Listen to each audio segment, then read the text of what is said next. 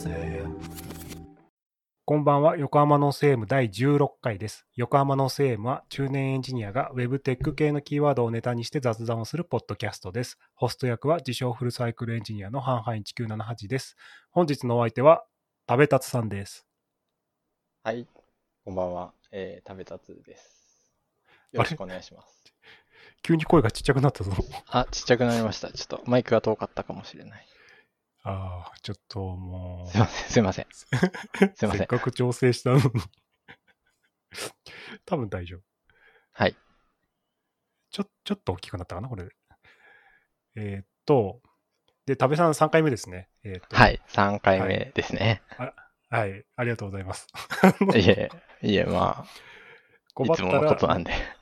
困ったら、松 P さんと多部さんを予約するっていう、あの、あの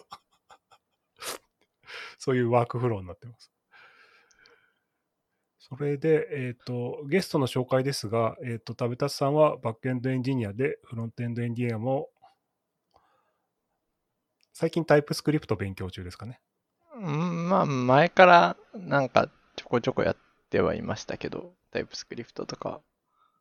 まあ、なんだっけ、てあれ、最近、最近出た本でしたっけ？あれ。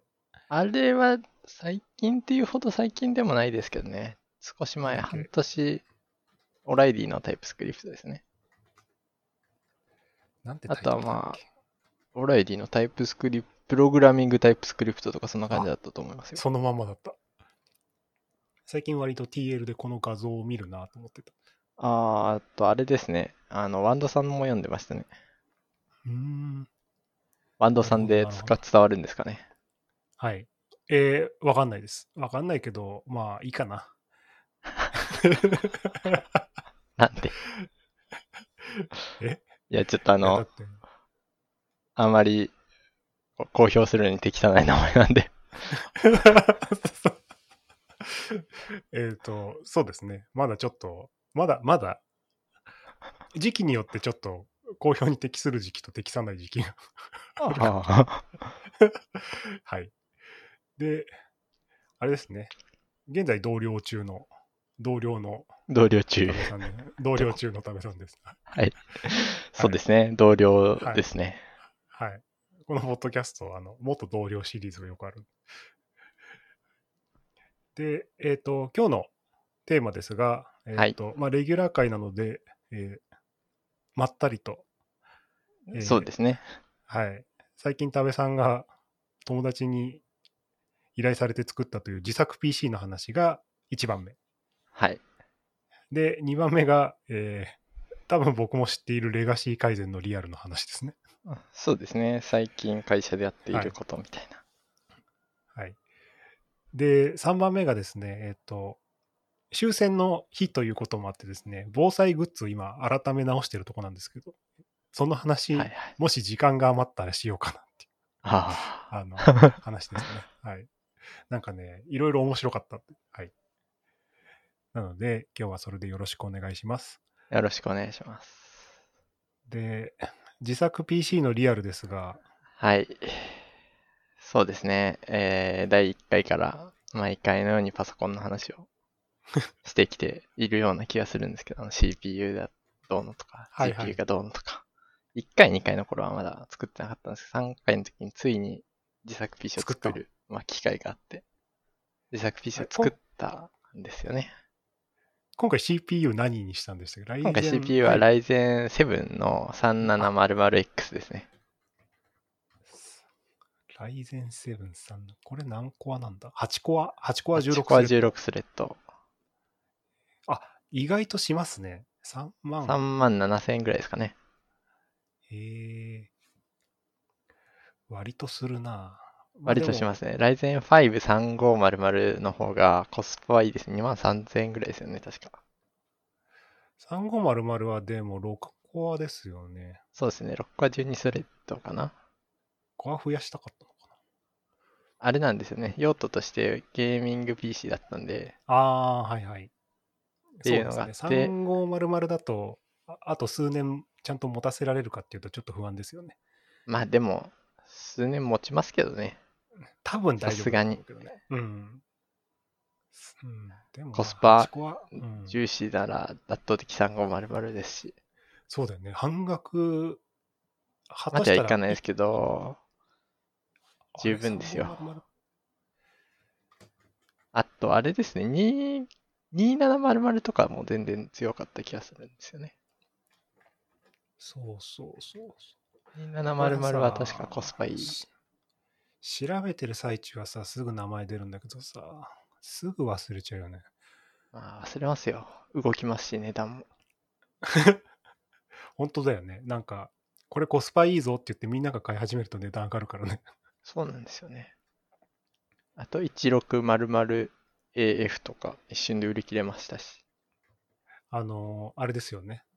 2700と同等みたいな。で、そうそうそうそう。1万円台で買えるみたいなそう。そうそう、1万いくらで買える。そう、その話題が出てたんで、ちょっとだけ値段見ようと思ったら、もう在庫なくなってて笑いましたそう、そうそう一瞬でなくなりましたね。みんなどこでこの情報を仕入れてんだろうね。なんか、僕は Twitter 見てて、なんか、なんか出るっていうのを話聞いて、あとは、その後は、えー、YouTube で何度か、吉田製作所と、あと XP2003 の動画で見たりとか、ですかね。うんうんうん。ねえ情報が早い人はちょっと尊敬、尊敬するっていうか、まあ、そんなに自作 PC 作ってんのかな、毎回っていう感じするけど。まあ、自作 PC に限らず、情報のキャッチアップが早いのはうん。いいことですよね。ソフトウェア開発においても。なんか、こんなフレームワークが出る出始めたぞみたいまあ、でもあれか。僕がソフトウェアエンジニアばっかりツイッターでフォローしてるけど、自作 PC 界隈の人をフォローしてると、そのな。辺の話が早く。キャッチアップできんのかな、きっと。で、CPU が3600、3700X ですあね。、3700。37です。で、メモリーは何ギガ積んだ積んだんですか？メモリーは32ですね。あ、32ですか。うわ、かわいそう。64詰めと。これはただ単純に僕のマシンがメモリー64積んでるからです。まあ、64だと結構するじゃないですか。結構しましたね。はい。え逆に僕はそこにしか金をあんまつぎ込んでないまあ、です。確かにメモリー、CPU 安かったですよね、確か。うんで、グラボが 5700XT ってやつで、グラボが 5700XT。はい、5700XT ですね。ラデオンそうですそうですそう RX5700XT ですってやつですかね。そうです。これでいくらぐらいだ5万ぐらいですかね。ああ、なるほど。やっぱそれぐらいするのか。ただ、こいつはコスパがすごいいい方と言われてえいるようなグレード。ではある感じですかね。まあ、個人的に作ってみた感想としては、まだグラボは GForce でいいかなっていう感じはありますけど、僕、この辺あんま詳しくないんですけど、GForce の場合 CPU も変えなきゃいけないんですか？別いやにライ別にライゼンでも動いてくる。ライゼンでも動きます。ライゼンでも動くし、インテルでも動きます。あ、なるほど、なるほど。じゃあ別にそこにあんまこだわりはないのか。そうそうそうそこは別にな何でもいいんですけど、まあ、確かに RX5700XT はコスパはいいのかなえっと、現行の GForce のグレードで言うと2700、RTX2000、ん ?2070 か。2070スーパ2700ーかないぐらい。にスーパーだったか。あ、スーパーあったかな。うん2070ぐらいなんですよね。結構最新、最高モデルというか、まあ、ラ、ラデオンか。ラデオンの、えっ、と、現行のグラボでも、最、一般向けなら最高峰みたいなへやつなんですけど、電力的なものとかが結構食って、割と発熱が多かったなっていう感じー。がある。GForce の方が？ラデオンですね。ああ、ラデオンの方が。ライラデオンしかり、ライゼンしかりで割と、なんだろう、電力が食うっていう話が結構ありまして。ねで、ライゼンはそこまで気にならないとは思うんですけど、ラデオンはやっぱり、なんか測定してる人のやつとかを見ても、やっぱちょっと、お電力多めに食うみたいな感じ。で、ランニングコストとかを考えると、まあ、機能性レベルではあるんですけどね。電気代でどれぐらいって感じなんで、そんなに差は出ないと思いますね。ビットコインとか掘るんじゃなければ大丈夫じゃないそうですね。ただ、あれなんですよね。あの、ケース内に結構熱がこもって、発熱が結構か。えげつなかったんですよね。で、えっと、今友達とまあ、えっと、なんだろう。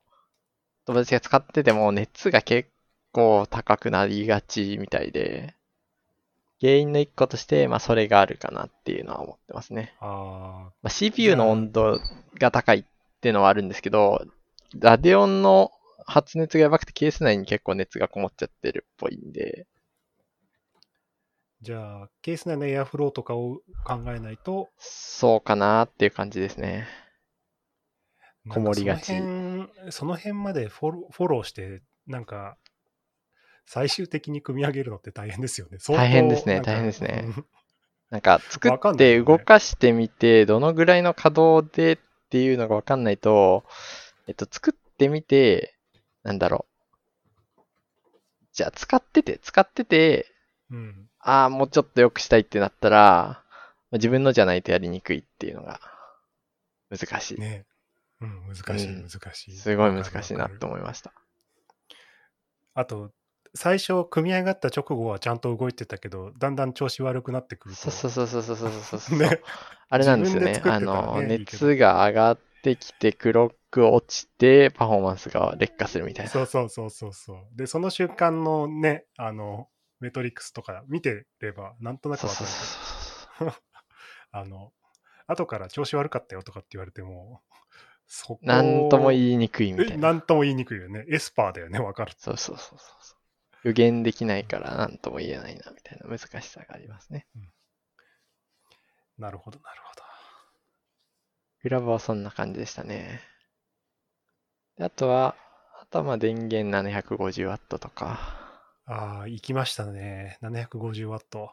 あれなんですよね。えっと、グラボの推奨が 750W で、あ、そこに合わせるんだ。そうそうそうそうなるほ最初650で買っちゃったんですけど、うん。動かなくて、あで、僕のたまたま持ってた自作 PC、自作 PC 持ってるんですけど、そいつが 750W 入ってるんですよ。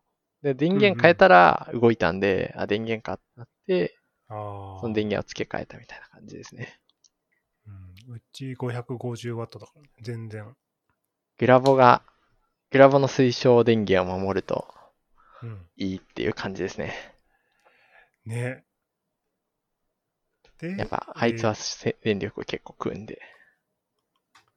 ハードディスクが、例によってあいつですか？ハードディスクはえー、例によって M.2、えー、なんだっけ？M.2 どこだっけ？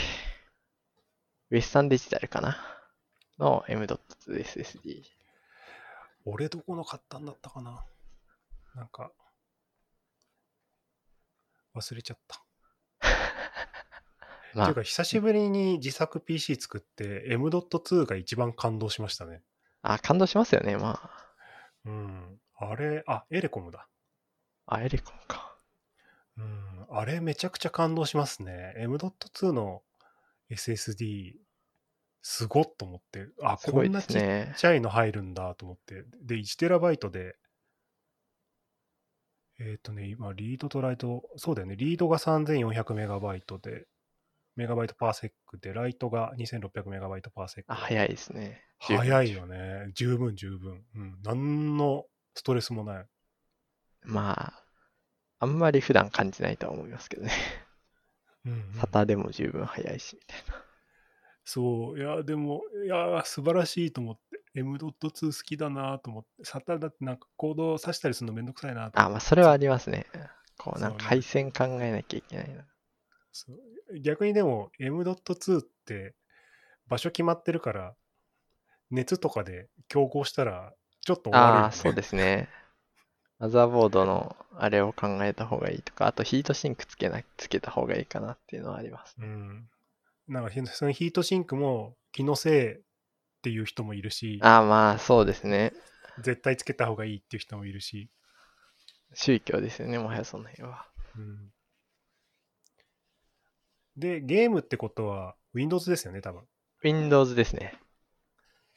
そうだよな。Windows いいんだよな。ラデオンちゃんと動くからな。あ なんか Linux を入れた人の悲しいそうそうそうそう。Linux でラデオントップ全然、全然上がんないからね。あの、ラデオン用のあの、パフォーマンスモニターツールでラデオントップっていうの入れられるて、えはいはいはいはい。ずっと見てるんですけど、もう全然上がんない。あの、活かせてない。入れてみたものの、みたいな。そうなんだ。難しいな。CPU の相性みたいなのもあるんだな。あの、っていうか多分ね、そんなに、こいつを使うソフトウェアがないんだよね、きっと。ああ、まあ確かにそうですね。そう、Linux で結局このラデオンの API を使って、えっ、と、ハードウェアアクセラレーションをやってくれるアプリがないっていうのがんんん正直なところで、えっ、とね、最初あれでしたよね。グラボなしとかもうんうんうんうんあれでしたもんね。で、グラボ必要だから仕方なくつけたみたいな。そう、仕方なくつけて、あの CPU に、グラフィッ CPU にク、GPU の乗ってないっていう、なんかそういう基本的なことを俺は知らなかったから。ラデオン、ライライゼンはそうですよね。そう。悲しいと思って。で、割といいグラボ乗ったけど、結局全然この、あれですね、ディスプレイに表示するためだけに使ってるっていう。機械学習とかしたらちょっと面白いかもしれないなと思ってる。500、あれ570とかでしたよね。え確かーっとね、僕の記憶なら作った直後は覚えてたんだけど。確か、確かそんな感じだった気がする。注文。えーっとね、RX550 ですね。あ、550か。550か。はい。550か。あ、違うの違う違う違う違う違う違うな。違った。いつの間にか Amazon の普通の検索になってた。注文の検索かと思ってた。えーっと、RX580 でした。580か。ちょっといいですね。ちょっといいですね。8GB 載ってますね。580だったら十分か。うん。こいつを今、無理くり普段の生活で活かそうとすると、なんだっけ、Firefox か。Firefox が、えっ、と、ハードウェアアクセラレーションを、えっ、と、オンにできるんですよ。はいはいはいはい。デブツールかなんかでフラグ立てると。うんうん、そうすると、あの、YouTube で 4K の動画がああ、サラサラ、サラサラさらさら見えると。サラサラ見れる。で、Chrome はできないんですよ、まだ。ああ、そうですね。はい、あ Linux の話ですけどね。そう。だから Chrome で 4K 動画見ると、なんかもうカクカクして、なんか悲しい。なんか、こんなにいいマシンでも、こんなにカクカクするのかと。うん、でも、Firefox で 4K 動画見ても、グラフィックスラデオントップでね、20%とか30%いくかなぐらいあそうなんだから、まあ、うんまだ全然うん、全然余裕。で、ゲームはないじゃん。そうですね。だから、なんか、宝の持ち腐れ感が。Windows 入れましょう。Windows はもう入れたくないよ、もう。ああ、でも別にそんなに嫌ってるわけじゃないから入れても、入れてもいいのかな。まあ、とりあえず入れとく分には、まあ、まあ、使うかは別として。あ、違う違う違う違う。もともとあの、KVM のテストをしようと思って、あそうですねそうですね。このマシン立ち上げてて、目的がまないから、そうそうそう。それやんなきゃ。そうそう、危なかった。あの、ラデオンを生かそうとしすぎて、初めの目標を見 見失うところ。そのマシンでもあれですか、納品したら喜ばれたんじゃないですか？まあとりあえずは、とりあえずは、でも全全体でいくらぐらい？全然15万ぐらいですね。ああ、15。モニターとかは抜き？あ、モニターとかないですね。うん。でも、抑えるとかだいぶ抑えたんで、15万か。15万ね。15万目安、だいたい、だいたい15万ぐらいですね、その構成だと。多分若干足は出るんですけど、あとケース安くしてたりとか、ケースめちゃくちゃ安いもんね、今。そうですね。あの、なんだっけ。サーマルテイルテイクク。びっくバーりしたな。サー、バーサー、H18 とか H17 ですね。値段、値段見て鼻出たもんだって。あれは、すごいですね。うんただあれも、まあケースがちょっとちっちゃかったのも、若干、あれかなっていうのはありますけど、熱がこもりがちだったのは。うん。えーまあ、部屋にずっとクーラー効かせてればぐらいかそうですね。それでも結構高くなるらしいんで、なんか、なんなんか変なのかなっていう感じありますけど。今ね、うちの、あの、このサーマルテイクのケース、上側にエアが抜けるようになってんだけど、それをね、PS4 で塞いだらね、めちゃくちゃ温度上がった。ああ、やっぱそうなんですね。うん。そうそうそう。上とかにファンつけて、こう CPU からのこう、なんだろう。まあ、エアフローを確保してあげれば、多少は良くなるかなとは思ってるんですけど。多分、そこら辺塞いじゃうと、あかんですね。あかん。あの、PS4 も熱々になって、なん確かにこう PS4 も熱いですもんね、十分。そう。連鎖的にすごく良くない。あ、Windows 込みで15万？Windows 込みですね。あ Windows はですね、Windows はですね、メルカリを使ったんですよ。あ、メルカリか。メルカリを使ったんですよ。ななんだっけ、あの、部品にバンドルされてるあ、Windows じゃなくて DSP、DSP 版ですかね。DSP 版よりもメルカリの方が安かったんで、メルカリにしましたね。あー、なるほど。えー、怖っ若干怪しそうな若。干怪しいですよね。若干怪しいんですけど、まあ、そこは信用ベースでと思って。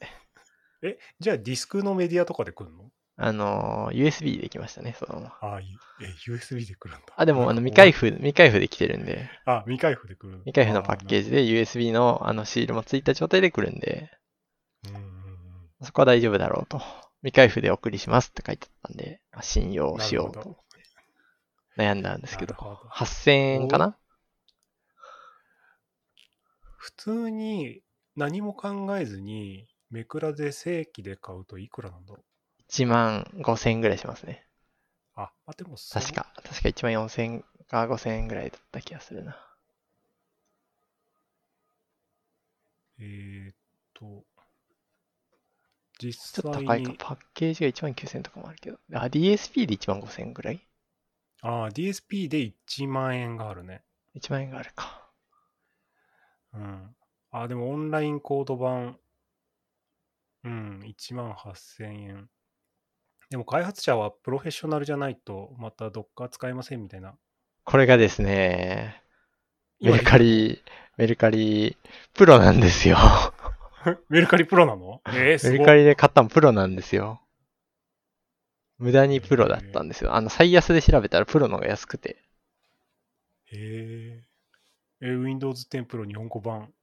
で、プロ日本語版。2019アップデート適用パッケージ版2万8000円って書いてあるよ。これがですね、8000円だったんですよね。えー、なんか大丈夫？人とか死んでない？それ。まあ死んでないとは思うんですけどね。多分、大丈夫だと思うんですけど。そう、まあなぜか安い。なぜかは知らないけど。何かの、何かの魔法によってそうそうそうそう。8000 8000円。何かの魔法によって、まあ、そこは、まあ、大丈夫だろうと。若干怖いけど DSP じ。じゃないんだもんね。DSP じゃないですね。パッケージ版の普通の。すごいな。まあ、ちゃんと届いたし、いっか。よしとしようと。うん。訴えられることもないだろう。あ あ、そうだね。まあ、それだったら、ああ、すごい。メルカリでも買えるのか。そうですね。そこで抑えましたね。そこはだいぶ抑えられたと思いますね。うん。いや、メルカリで Windows を買うっていうのがそもそも発想に出てこない。ああ、そうなんですね。うん。マイクロソフトでそのまま買っちゃいそうだもん。いいねで。まあ、なんていうんですかね。信用を買ってる感じですよね。そうだね。信用と後々のめんどくささを、そうそうそう。そう、すべて金で買ってる感じ。まあ僕はメルカリ割とヘビーユーザーなんで、うんよく使うんですよね。ああ、でも、そうだね。えーっと、2万、200ドルだね。ああ。マイクロソマイクロソフト .com で200ドルで売ってるから、やっぱりこれぐらいなんだ。今の為替でやっぱ2万4000円ぐらい。うんうんうんうん。え、8000円ってことは、まあでも、多部君の構成から1万6000円なんとか浮かせたら、まあメルカリじゃなくてもなんとかなるってことそうです。ね。メルカリじゃなくてもなんとかなる。グラボをちょっとし 質をと。そうですね。グラボが全然安くできるんで、あのー個人的な感想を言うと、1660スーパーがやっぱ一番コスパがいいかなっていう。まあ、7 70番台と結構こうスペックの差は出るとは思うんですけど、うんまあ、60スーパーは、安いんですよね、だいぶそれでも。うんコスとと、こう、品質というか、性能が割といい感じ。バランス 3, うん3万もしないかな？3万しないくらいなんですよね。だからまあその場合は、あれかな。ディスプレイとかを安い、安いので我慢してんで。そうですね。ちっちゃいので我慢してんで。あの、あれ出ないんで、えっと、144とか出ないはずなんで、さすがに。まあ、80とか出ると思うんですけど、うん 80fps ぐらいは出ると思うんですけど。あーまあ27インチは買えないかな。ゲーミングのモニターで、いくらぐらいだろうな。まあでも4万円ぐらいでなんとかなるのかな。ああ、まあ、いいやつだとそんぐらいですよね。最近だとなんか、あれですね。ピクシオかな。ピクシオのやつがめっちゃ安いの出てましたけど。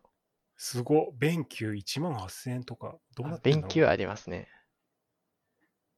すごいな、弁球。あ弁球もともと、もともとゲーミング系の、あれなんで、うーんすごい。27インチで2万切るんだ。うわあ恐ろしい。恐ろしい時代だね。まあ、この辺はだいぶ、だいぶ安くなりましたからね。昔と比べると。なんか、そうね、ブラウン管から、なんか、液晶のディスプレイにちょうど切り替わった頃って、普通に15万とかしてたもんな。今じゃ1万そこそこでね、手に入るんびっで。くりすんね。まあそんなこと言ったらプリンターもだよね。なんかうちの実家で初めて買ったプリンター15万ぐらいしたよ。インクリボンっていうね、クソみたいなシステムだったんだけインクリボンのバイオの世界ですね。ど、むちゃくちゃだったな。いやーインクリボンね、もったいないからって言ってね、うちの母親が中をこう、あべこべに入れ替えてね、2回、3回使って。そうするとね、1回目で印字した場所が印字されないからね、ちょっとこう、難解、難解な文字列が、なぞなぞみたいな印刷がされるっていう。はい。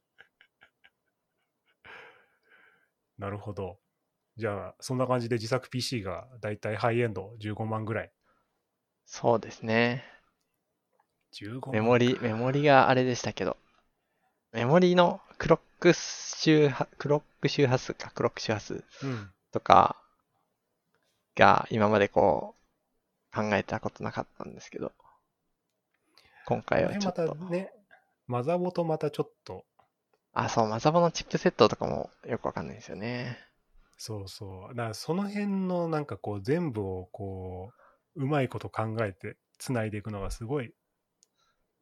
謎が多いというかわかんないというか、奥が深いというか、そう。ただまあな、マザボは割と、こう、なんだろう、チップセット安いのでもいいっていう人がいるんで、それを信じて僕は安いのにしてますけど、マザボは。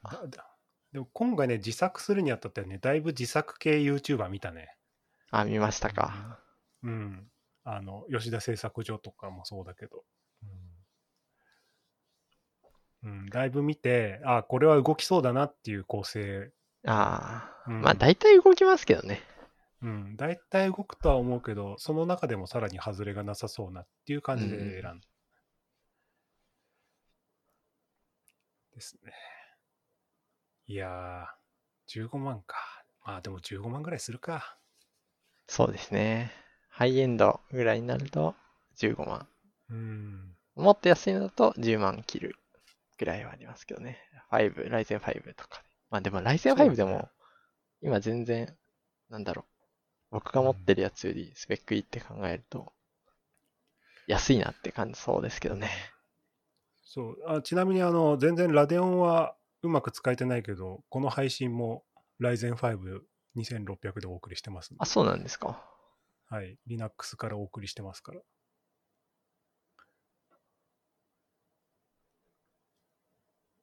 はい。まあ、これぐらいのパフォーマンスは出せるマシンが。うん。Ubuntu も快適に動いていい感じです。うん。十分すぎる。うん。いや、なので、あの、おじさん世代で自作 PC やってて、M.2 見たことない人はですね、あれだけやるだけでもすごい感動できる。それ以外はあんま変わってなかった。なんかあったかな？なんか変わってたことあったかな？メモリのスロットとかそんな変わんないしな。CPU も特にグリス塗ったりとか。その辺もあんま変わんないし。そうですね。あんまり変わりはしないですよね。うん、あんまり変わんない。うん。SSD が MDET2 になったぐらい。でもあれがもう本当に一番感動した。まあ、なんか、そうですね。あれは、うん。これでいいのか、本当にこれでついたのかみたいになりましたけど。おもう本当、バカみたいな話だけど、ここに本当に 1TB 入ってるんですかと思って。頭悪い小学生みたい。いや、なので、みんなも自作 PC するといいよっていう感じですかね。そうですね楽しいですね。あ、でも、ね秋葉、秋葉行っていろいろ見ましたけど、結局、なんかポイントとか考えると、ネットが安いっていうのが 最今の結論ですね。いや、もうかわいそうだよね。かわいそうですよ、本当に。なんか、セットで買うと安いみたいなのあるんですけど、まあ、それ結局ネットでもあるしな、みたいな。本当俺もだから、自作 PC 作るときだけドスパラの会員によって、なんか、あの送料無料にするとか、こういうの、そういうのを駆使して、結局ネットが一番安いから。そうなんですよね。お店構える意味、お店構える意味ってなりましたね。えまあパソコン、パソコン工房、パソコン工房見に行ったんですよ、店舗。うん、うんうんうんでも結局、楽天に出店してるパソコン工房とかから買ってるんで、うん。いや、だって倉庫だけでできるもんね。そうですね。インターネットだったら。うん。かわいそう。かわいそうでした。かわいそうだよね。あまあ、店員さんに直接こう相談できるっていうのはいいことだと思うんですけどね。えーでもなんか、ちょっとバカにされるんじゃないかと思って相談しにくいんだよな。あー、まあでもまあまあまあまあ、優しい人は優しいんで、大体多分。多分優しいんで。あとはなんか、あの、店員さんが多分動画を上げてるみたいで、YouTube とかで相談できるとか、Twitter どとかで相談できるっていうのもあるみたいですね。すごい。そうか。そう、そうか。そっちの流れ、いまいちついていかないな。なんか、そ、そこになんか回路がつながんないのね。まさか、リアル店舗の人がやってるとはっていう感じになっちゃう。あうん、まあでもやっててもおかしくないよね。だって俺がポッドキャストする時代だもんね。そうですね。ソフトウェア開発のこと聞けますしね。そうだよね。聞き放題ですよ。そう、ツイッターで突撃してくれでば。DM して、はい。そう、ポッドキャストに出せとか言ってくれればすぐ、すぐ出すんで。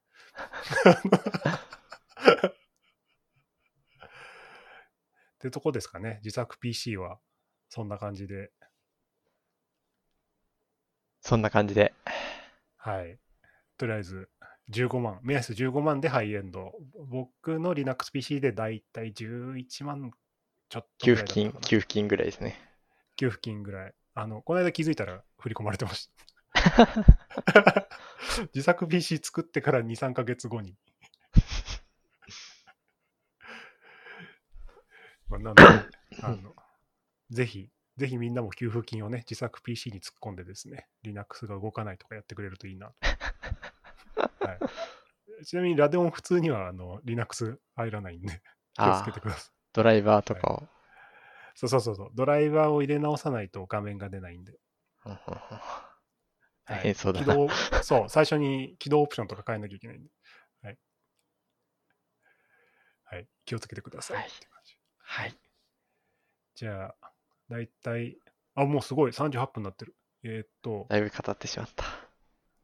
なんだっけ、えーっと、トピックの2番目が、レガシー改善のリアルですね。そうですね。ちょっと、あれですね。最近ちょっと疲れたのありましたね。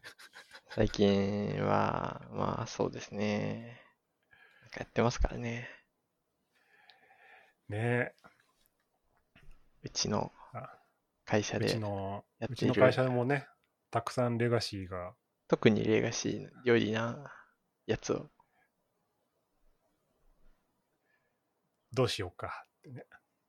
言いながら、そうですね。軽量 DDD な感じですね。そう。で、すごい、話せるだけの部分で言うと、あれだよね。新規の部分については、その軽量 DDD 的にそうそうそうそう綺麗に作っていきま綺しょうね。麗に作っていく。はい。で問題はあれだよね。問題は、あのまあ昨日休館、休館というか あの辺、あの辺の、あの、あの辺ですよね。クリティカルパスに関わるあたりの、とても複雑なビジネスロジックどうするかみたいな。はい。いやー、ちょっとね、でも、ついにあの、一番の真相の部分に僕らは対面できてるなって感じがしますよね。あ、そうですかね。うん。あれなんか、こう、いろんな皮をこう、剥いで剥いで、めくってめくって、玉ねぎ、玉ねぎの。玉ねぎの それはオニオンアーキテクチャっていう意味じゃなくて、レガシー玉ねぎをこう、レガシー玉ねぎをこう玉ねぎ剥いていってって、ついに確信に触れてるって。あれでも確信に触れたはいいが、もうどうしていいか全然わかんないね。どうしようね。そうですね。うん。久しぶりに途方に暮れました。どう戦っていいものか。うん、まあ、あそこに限らず、まあ、今日僕が見ていたのもそうなんですけど、なんかこう、日本語でマッチングするのは本当に辛いですね。あの、文字列ね。そう、文字列。日本語じゃなくても、まあ英語でもそう文字列で。グレープ文字文字列に意味持たせんの、本当に辛いね。そうですね。あれは、なんだろう。やっちゃいけないなっていう感じがすごい伝わってきましたね。そう。あれを改善するには、どうしたらいいですかって感じだよね。あれは、まあやっぱ、なんだろう。エイヤは含まれるんでしょうね。エイヤ含まれるんだろうね。どう抽象化したもんかとかってところが、いやもなんかうんう、ね一、瞬で脳がオーバーフローするぐらいな感 まあ、まあそこに限らずいろいろありますけどね。こうなんそうか SQL がデータベースに入ってるとか、じ。うん。まあでも、あそこ、そこ、うん。なんだろうな。インフラとかね、インフラとかの改善はすごい進んで、あ、そうですそれね。は、そう、そっちはいいんだけど、じゃあ、じゃあ最後どうしようかってとこだよね。で、えっと、話せる限りで言うと、データベースの中に、例えばとある文字列が、とあるカラムに入ってます。で、その文字列によって、アプリケーションの実行パスが変わるそうそうそう。っていうのが困るんだよね。困りますね。困るね、あれね。あ本当困りますね。データベースにこう何でもかんでも入れようとする。あれ、どうしたらいいんだろうな。どうするんですかね。テストは書かなきゃいけないと思うんですけど。そうだよね。でも書きにくいっていうのがありますよね。あれだと。そもそもテストがすごい書きにくいってそうなんだよねいうか。テストがすごい書きにくい。そう。いや、だから、そもそもなんでそれをしたかっていうと、何がしかの変更を入れるときに、あれだよね、状態をどうやって判断しようって多分そのうんうん修正しようとした人は考えたんだよね。うん。で、その時に、その、もっと上流で解決すべき状態の判定を、その、コアの部分にね、か。コアの部分で、あ、文字列でなんとか判断できるじゃんって判断しちゃったんでね。でそれがやっぱ一番の握手だったんだろうなっていう感じ。うん。で、それをこう、何重にも積み重ねて、今、今の。私たちの前に、こう、登場しました。はい。ですね。それが、つい一昨日ぐらいですかね。そうですね。はい。厳しいな。改善した方はどうでした？改善した方って？改善した方の、こう、新しく作ってある方の、うん。こう、読みやすさとか。あれはもう、あの、レビューでも指摘した通り、もう読みやすいっていうだけで LGTM 出しそうになって、ちょっといか いかんいかんと思って。それダメですね。ちゃんと、そうそうそうちゃんと見てくれればそうそうち。ゃんと見なきゃ。いや、ちゃんちゃんと見たでしょ。ちゃんと見た。そうですね。ちゃんと、あの、なんていうんですかね、コードの読みやすさがある分、えー、なんだ、ちゃんとビジネスロジックに対するレビューが入れられるっていうのがいいね、そうそうそうそうそうそう。で、あの、コードが汚いだけで、うん、あなんか、これは、そもそも処理が合ってんのかなみたいなところに目が行きがちなんですよね、レビューの観点として。そう、そうなんだよね。そうだ、新しい部分に関しては、まあ、そもそもなんかプログラミングに対する意図とかが、プログラマーのコンテキストで理解しやすいうんうんうん。から、か簡単だとあれだよね、あの、いわゆる Java Bean みたいな、あの、VO あ value object みたいなクラスで、その、ね、おあの、プロパティの値の変更を禁止するみたいな、そういうロジックをどうやって入れようかみたいなところで悩んでるとかっていうのが、うんうん。あのパッパッて見た目でもう分かるから、指摘もしやすいし、レビューもしやすいっていう。よいしょ。うん。なんですかね、でも、とりあえず、僕らが学んだことは、もう真っ先にインデントは直そうなってことですね。そうですね。インデントは、なんか、タブとスペースが入り混じってるなとかは、ちょっと勘弁していただきたい。そうですね。あれは一番最初に直すべきだったな。最近ね、だいぶコアな部分を 直したけど、直してる最中ちょっと笑っちゃったから。面白いと思って。はい、でこれ以上言うと、あの、あれね、人を傷つけてしまうかもしれないから、あんまり、あまり言わない。誰とは言わないけど。誰とは言わないけど。まあでも、いや、みんなが悪いんですよ。僕もだって入社してから2年間インデント直してなかったんだ。まあそうですね。あそのう、リリースされちゃったコードは、あの、みんなの責任なんで、そうそうそうそう。そうするしかない。誰かが悪いとかじゃなくて、こ、そう LGTM した人も悪いし、レビューしなかった人も悪いし、う。うん。出した人も悪いんですよ。出した人も悪い。全員です全員で、こう、みんなで直していくっていう。でも考えてみると、結局レガシーアプリケーションがありました。はい。そこにレガシーを改善するっていう活動をする人間を登用したとして、それが修正されるっていう流れが徐々に生まれて、革新に至るのに2年かかってるんですよね。長いですね。長いね。これぐらいかかるんだね。2年か。すげえな。こんなにかかるんだなと思って。いや、今回、もうそういったところを考えないとダメだなと思って。まあ、これで始まったばっかりですからね。うん。SRE 本になんかもう一番最初の方に書いてあるけど、その、はい。単純さっていう最も価値のあるこの要素っていうものはいとも簡単にこう なくなってしまうっていう。あそう。あのねその一文がもう身に染みてこう今回、うん、でもこんなに長いこと一つのレガシー案件に対して改善活動をずっとし続けてるの、僕は生まれて初めてかもしれないから。うん、あそうなんですか。いう意味では、うん、そうそうそう。こんなに長いこと、ずっとてちょっと意外ですね。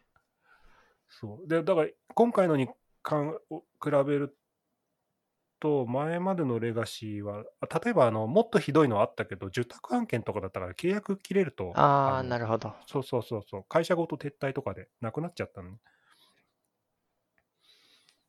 うん。いやー、きついね。僕は、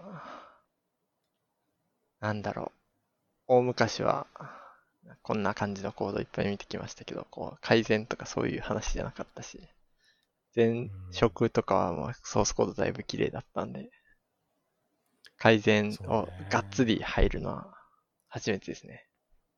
うん。いや、やっぱ辛いよね。まあ、辛いですね。まあ辛いですけど、まあなんだろう。楽しいそうそういやでも楽しい面あります、ね。そうそうそう。ここにしかない、なんか、なんていうか、なんですかね。こ向上、向上するというか、うん。うん、能力のなんか部分なんだろう。システム開発辛いのは当たり前で、え、それ嫌だな。え、当たり前じゃないですか。もう辛いもんは辛いですよ。なんか、新しくこの機能を追加してほしいけど、なんか、なんか制約がついてくるじゃないですか、大体。何かしら。うん、大体ついてくるね。うん。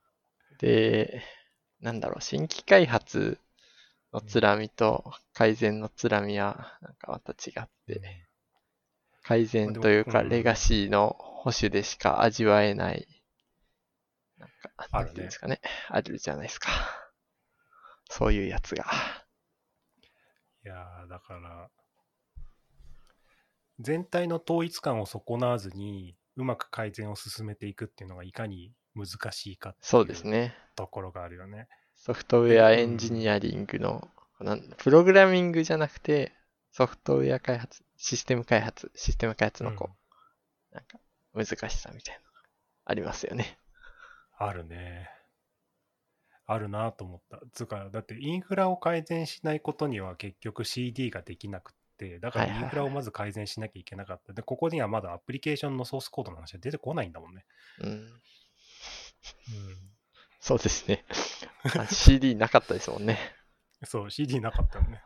うん。あの CD も、いや、もう本当に難しく、今までの俺の人生で一番難しい CD だったから。ああ、そのレベルだったんだ。そうそうそうそう。そう。あれはね、もう自分で構成が特殊で。ですもんね。そうそう。構成が特殊だから。あの、だって、いわゆる一般の CD じゃないからね。うん。うん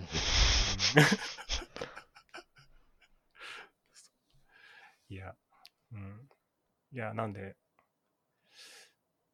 な感じか。まあでも改善活動をすることで、あ、こういうのは辛いんだなって、え改めてすごく身に染みる分、新規開発側でじゃあこういうのはやめとこうねうんうんうん。そうですね。うんアアンチパターン的な知見はどんどんたまるね。まあ素直に本にアンチパターンって載ってるのもたくさんありますけどね。そうだね。いや、でもなんかそれが、えっ、と、要は、文字として認識してるっていう状態ああ、確かに。で、そう、血肉として理解でき経験そうそうそうそうそう。理解できてるっていうところの中には、多分、なんかこう、フェーズが違う理解度の、うん。なんか厚みっていうのがあって、そこをやるには多分やっぱレガシー案件だね。うん。あれ？多部くんいる？いますよ。ああ、よかった。びっくりした。いますよ、いますよ。いやー、なので、お聞きのですね、ソフトウェアエンジニアの皆さんはですね、レガシー改善には時間がかかると。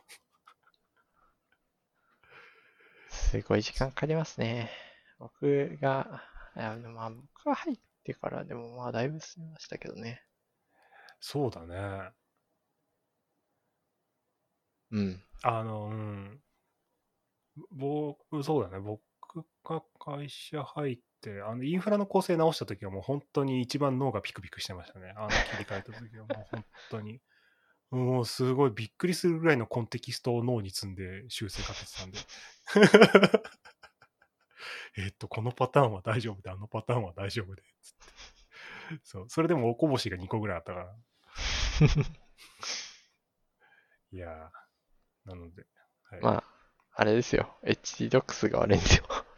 HT ドクサー悪いね。HT ドクサー悪い。HT ドクサー本当に良くない。ごめんなさい何言ってるか分かんないと思うけど。あとね、アパッチ2.2は本当良くない。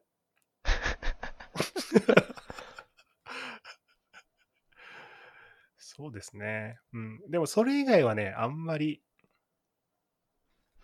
あんまり難しいとこないかな。うん。難しいアパッチことない。2.2は本当に辛いんですよね。今、普通にやったら入んないから。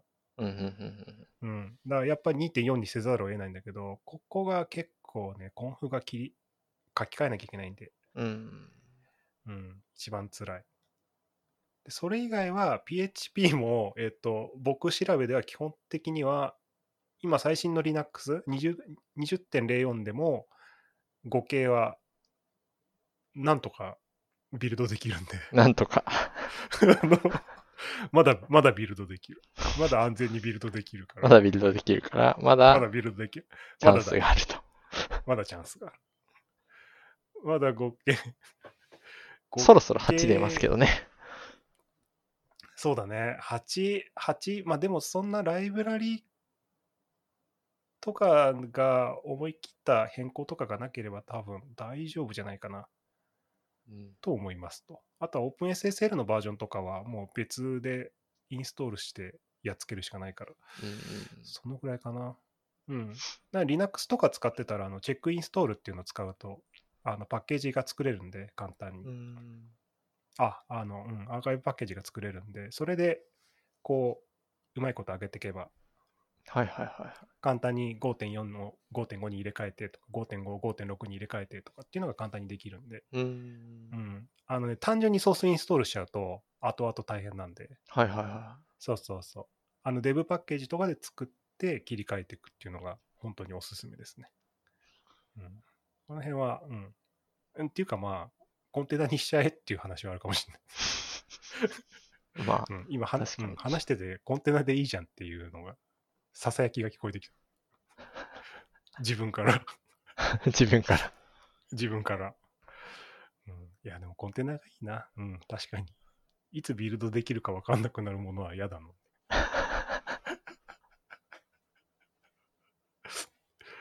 うん。うん。ああ、まあそうですね。今、アヒルさんがなるべく改善せずに付き合っていける方法を考える方法がいいのかなとかってうんうん書いてるけど、うん、それも、それも、それも本当真実だね。そうですね。うん。だってリプレイスとかは本当にやばいもんね。リプレイスは本当いいことないからな。うん。うん、フルリニューアルってやつね。うん。マジで何にも考えてない人が言う単語がフルリニューアルだと思ってる。フルリニューアルすればいいじゃん、みたいな。そうそうそうそう。はあ、みたいな。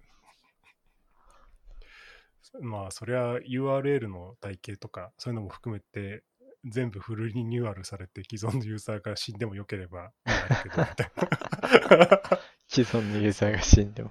でもそう。だって、運用フローもね、変わっちゃうし、そうですね。そうそう。で、新しいシステムは新しいシステムの不具合出すからね。そうそうそうそう。うん。そうなんだよね。いや、わかるな。そう、だから、うフルリニューアル目指さずに、機能単位でね、少しずつ切り出してとかって。それこそまさに会社でずっとこんな話してるもんね。うん。セカンドシステム症候群に至らずに、うんい。かに新しくしていくか、みたいな。ね、コストかけすぎずに。そうですね。うん。なんかよよくありがちだっていうのが、この段階でそのマイクロサービス化とかっていう方向に舵を切っちゃうと多分結構辛いと思うんだようんうんうん。な。うん。うん、多分ほとんどの会社に K8S は必要ないと思うんそうですね。いらないですね。いらないよね。大変だと思う。誰が面倒見んねんと思って。そううんそうだね。いや、そもそもマイクロサービスに舵切れるぐらい、なんか、インターフェースの境界がしっかりしてるんだったら、多分レガシーじゃないよって思っちゃうし。そうですね。全然、全然レガシーじゃない気がしますね。ねそそうだよね。俺たちと一緒にこれをレ、これをマイクロサービス化してみろって感じだよね。この野郎って。うん。やっぱ稼働してるサービスっていうのはやっぱすごいなと思っちゃうん。う。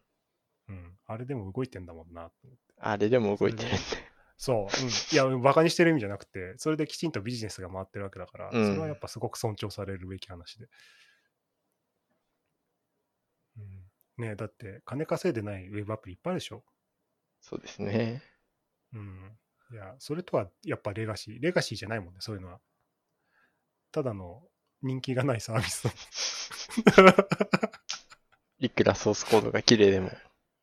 そうそうそうそうそう。ソースコードが綺麗なゴミって誰かが表現してて。うん。言い得て妙だなって。なるほど。で、58分ですね。素晴らしい。じゃあ、2分で。2分で防防災の災の話します。えっとね、俺が今回の防災の話で言いたいのはですね、えっと、なんだろうな、メインは1個だけですね。あの1個。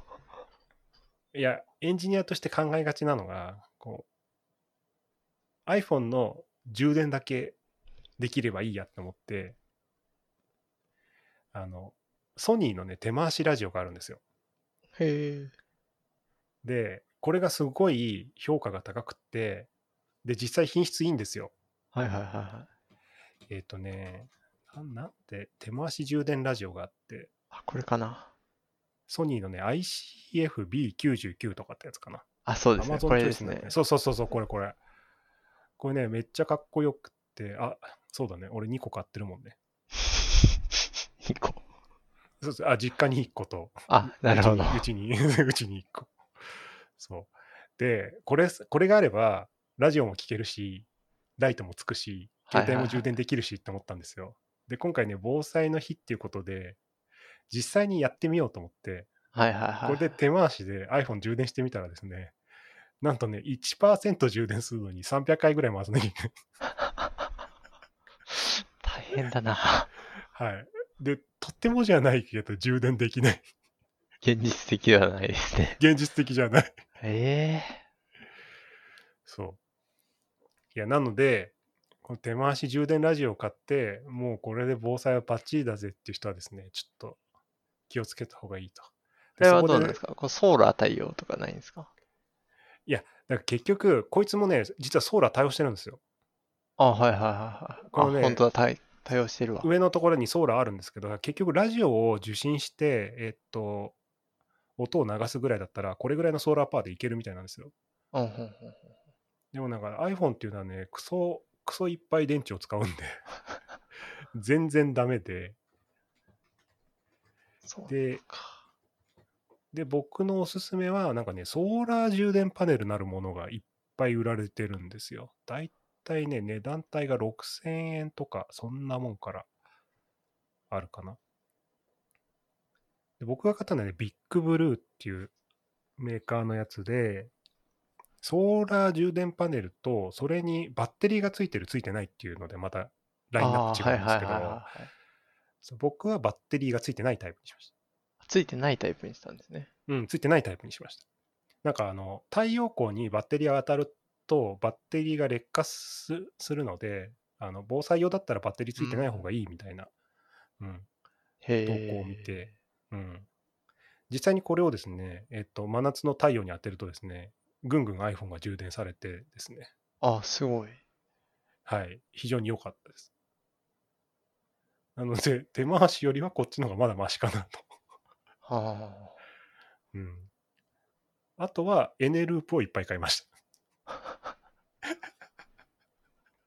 多分、エネループとあと、あの、電池であの USB 充電できるやつが、それはどこでも売ってるじゃん。あ。はいはいはいはい。そうそうそう売ってますねあれを買いました。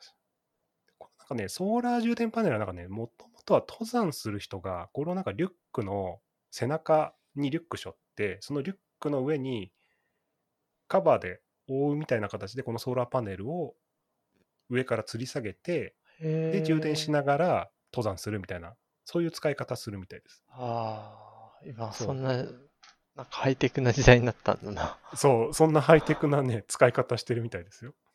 えで、うん、山登りの人たちはバッテリー付きで、なんかそれがテントの前でランタンにもなるみたいな、ー、バッテリーが。すごいな。ね、すごいよね、ハイテク、ハイテクですね。ハイテク。うんで、あの、なんですかね、あの、iPhone の充電、あのね、iPad が充電できるかどうかちょっとよくわまだわかんないんですよ。はいはいはい。まあまあ、できるまあ、緊急時に iPad 必要なこともあんまないと思うんで。そう、今回はそう思った。ラップトップにタイプ C で充電できるかなっていうのは今度やってみようかなと。いる？わかんない。そもそもネットワークないだろうなと思って。そうですね。はい。ので、いらないかなとは思うけど、その辺かな。だから防災の話としては、だから手回し充電は、えっと、やばいと。手回し充電はラジオ、ラジオ聞く分にはいいけど、えっと、携帯は充電できない。うん。できるけど辛いうん。本当バカみたいに回さないと充電できないので。そうですね。あとは最近、防災で、あの、携帯食非常食ああ、はいはいはい。をホームセンター行っていっぱいいろいろ買ってきて、それを今試食してます。何が何が美味しかったですか？特に。えーっとね、五目ご飯かな。ごもご飯。五目ご飯。五目ご飯とチョコチップパンと乾パン試食したんですよ。なんか缶に詰まってるパンありますよね。そう。で、缶開に詰まってるパンは、あの、ちょっとね、イーストの匂いがきつくて、あ、そうなんですね。ちょっと俺は、これは嫌だなと思って。うん乾パンは乾いてるから、ほんとビスケットみたいだから、あれはうまく、美味しく食べれるなって感じ。飽きますけどね。いや、非常時だからと。正直なんで。あと、あとね、あの、あんこ付きのわらび餅みたいな、乾燥わらび餅みたいな、えー、そんなのあるんですか？デザート、デザートもある。えだからうちはデザートと、その五目ご飯的なお米のやつ、水を入れて60分で出来上がりみたいなあ、これかな。あやつがあすごい。そう、美味しい。ちゃんとね、デザートもあるの。美味しそうですね、これは。美味しそうでしょ ?5 年持つっていうから。あ皆さんもですね、ちょっと非常食にこだわってですね、防災グッズを。あ僕も、非常食、備蓄しなきゃな。うん、でもね、このアルファ米になるやつは美味しいですね。本当に美味しかった。本当ね、水入れてほっとくだけで出来上がりみたいな。はいはいはうん。だこれとソーラー充電器があれば iPhone でしばらく生きていけると思います。あ、でも水がないとダメかな。い。そうですね。川の上流の方へ。川の川の水やだ、なんかピロリ菌とかになっちゃまあ、上流の方なら、う。上流の。湧き水とかのレベルまで行けば。そうですね。なんで、なので、まあ、そんなとこですかね。僕の今回の防災、あんまりテックには向けなかったですね、防災は。うん。うん。テックしてる場合じゃないなと思ったかまあ、テクノロジーが死にますからね。ら。テクノロジー、大体、大体僕らはネットワークが死んだらほとんど死んだも同然。あ そうですね。うん。で、災害時はね、貴重なネットワークをくだらない動画視聴とかで使っちゃいけないだろうから。うん、そう、むしろ、むしろ僕らは行動を封印した方が多分いい。そうですね。何もしない方がいい。何何もしないで、おとなしくこう、あの、手回しラジオやってればいいんじゃないですか。手回手回しラジオでこう、パッシブに電波を受信するっていう。そんぐらいですね。っていうか、うん。いや、つうか iPhone めちゃめちゃ電池食うんだなっていうのはよくわかりましあた。はい。この辺はやってみないとダメなんだから、あの、あ、そうですね。デ発とかとはモンストレーションというそうか、デモンストレーションとか、うん、実際の、うん、避難活動っぽいこと。うん、まあね、iPhone さえ動いてれば多分みんなゲームとかやって暇つぶしてる間に救助が来る。電池重要って言ってね、ゲームやっちゃうんだ。大丈夫。エネループ10本入れてくから。あのカバンに。で、太陽さえ出てれば多分無限に、そうですね。無限にできる。あ、あとあれか。有線イヤホン欲しいかもね。Bluetooth 充電してる場合じゃないと思った。ああ、確かに。そう。そうなんだよね。だからそう考えると、充電しながらイヤホンで iPhone 聞けないのきついかもね。きついですね。確かに、確かに。うん。だって、ひ避難所に地位で充電できる、まあ、端末とか。ないよ。アホみたいな話をしてるけど、今。まあでもまあ、音垂れ流しでもいいんじゃないですか。うん。いや、だからそう考えると、うん。3.5インチの、3.5ミリのジャックがなくなるっていうのはそういうことなんだなって、ちょっと思った。うん。うん。なので、あの、避難はそういうことも考えてくださいと。実際にやってみないと。実際にやってみるとね。そうそうそう。じゃあ、今日はそんなとこですかね。そうですね。はい、じゃあ、はい。多部君はタコの残りを食べなきゃいけないんで、そろそろそうですね。晩ご飯をの続きを食べなきゃいけないんで。はい。続き。続き。今週も放送をお聞きいただきありがとうございます。番組のフィードバックや要望は、ハッシュタグ、横浜の声援をつけてツイートしてください。本日の相手は、食べたつさんでした。ありがとうございました。ありがとうございました。